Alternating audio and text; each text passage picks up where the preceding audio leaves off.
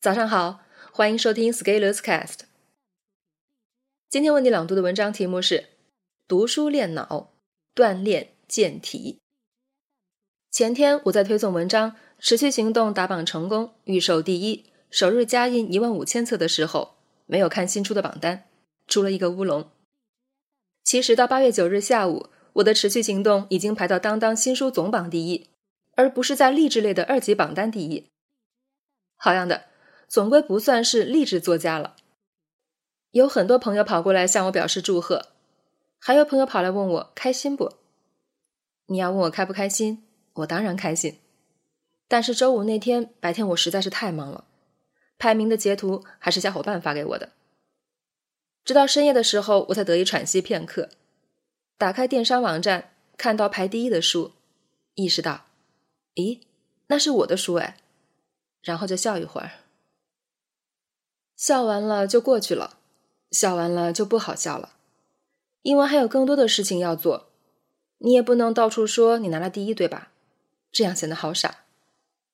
而且我在持续行动里也有一句话：任何我们已经得到的结果，既不值一提，也不屑一顾。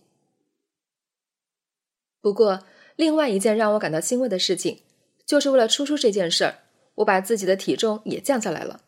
大概降了十多斤吧，而且正好在预售那一天到了一个新低。嗯，这样一来，我出去做签售的时候就不像一个胖子了。降体重其实也没有那么难，一是控制好嘴，尤其是热量的摄入；二是增加消耗，提高热量输出。基本上一周锻炼三次左右，然后持续下来，体重就慢慢下降了。我的解决方案就是在健身房找了一位私教，带我练习一小时。在练习之余，我再穿插游泳练习。找私教的原因其实很简单，我只要定点到健身房，然后跟着做完一组动作就好了。在做训练的时候，更多是消耗体力，大脑反而可以休息一下。不过在这期间，也开始注意到饮食与体重的关系，就像拉锯战一样。如果我某一天吃的多，那第二三天就会看到体重有回升，然后遇到锻炼以后，体重又会回落，就这样来来回回，我大概就摸清了自己体重变化的规律。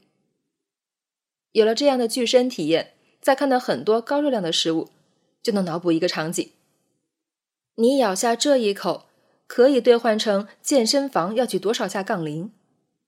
想到这里。嘴馋的机会就会少很多。我知道会有一些小伙伴是通过吃东西来缓解情绪的，当不开心的时候就会吃很多东西，让自己的生理状态发生改变，从而改变自己的情绪状态。但是这样不健康，不能持久。据说每一个健身房都会有三五个成群结队的肌肉男，他们穿着红背心和短裤。戴着手套，手上还缠绕着护腕。肌肉男在练习的时候会往杠铃上加上五六块杠铃片，然后一边练习硬拉，还会一边嗷嗷叫。练完之后，要么对着镜子陶醉于自己的肌肉块要么就是和同伴互相戳一下，看看谁练得好。每次遇到这样的场景，我总是要把目光移开，在嚎叫声中把不知所措的目光放在杠铃上。这个杠铃其实挺有意思的。你要问我杠铃在生活中有什么用，好像除了摆在健身房的架子上被人拿来举高高之外，也不见得能做什么器物使用。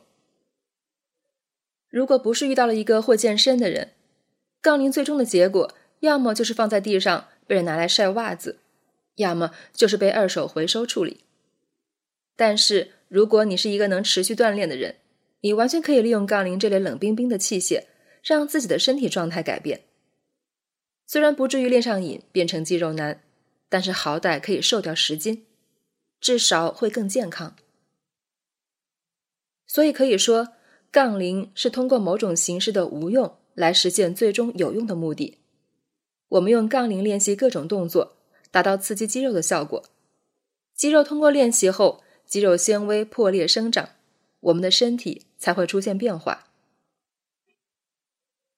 运用生活常识，你会发现，我们很少会有人说杠铃无用论，也很少听见有人说跑步机无用论，哪怕他自己买在家里的跑步机已经沦为晒衣架。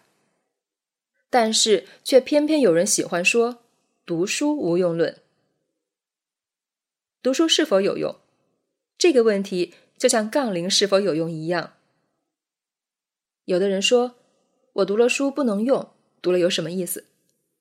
这就像我又不能带着杠铃出去买菜，为什么要锻炼？杠铃是健身的，练肌肉的，让你的肌肉受力充血，然后活动起来，这是激活你的机体。读书是练脑的，是健脑的，你通过书上的文字刺激你的大脑，让你的大脑皮层活动起来。激活你的思考，开发你的大脑。通过读书的锻炼，你的大脑就会变成肌肉脑。大脑的脑力增强，会思考问题，能有自己看待世界、看待他人、看待自己的独立的观点。从这个角度说，很多人不仅不健身，也从来不练脑，就靠祖宗的 DNA 恩赐吃饭。这种人。就靠进化的结果来活着。进化论给了每个人一套躯壳，上面安装的是经过几万年进化而来的最原始的操作系统，有一些在这个时代已经完全不适用了。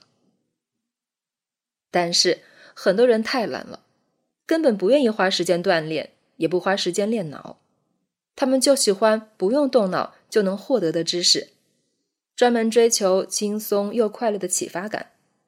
他们就喜欢让大脑保持原始的状态，然后还会到处宣扬：“你看，大脑还是原装的好，我的大脑是全新未开封哦。”读书练脑，锻炼健体，这就像持续行动和刻意学习一样，一个都不能少。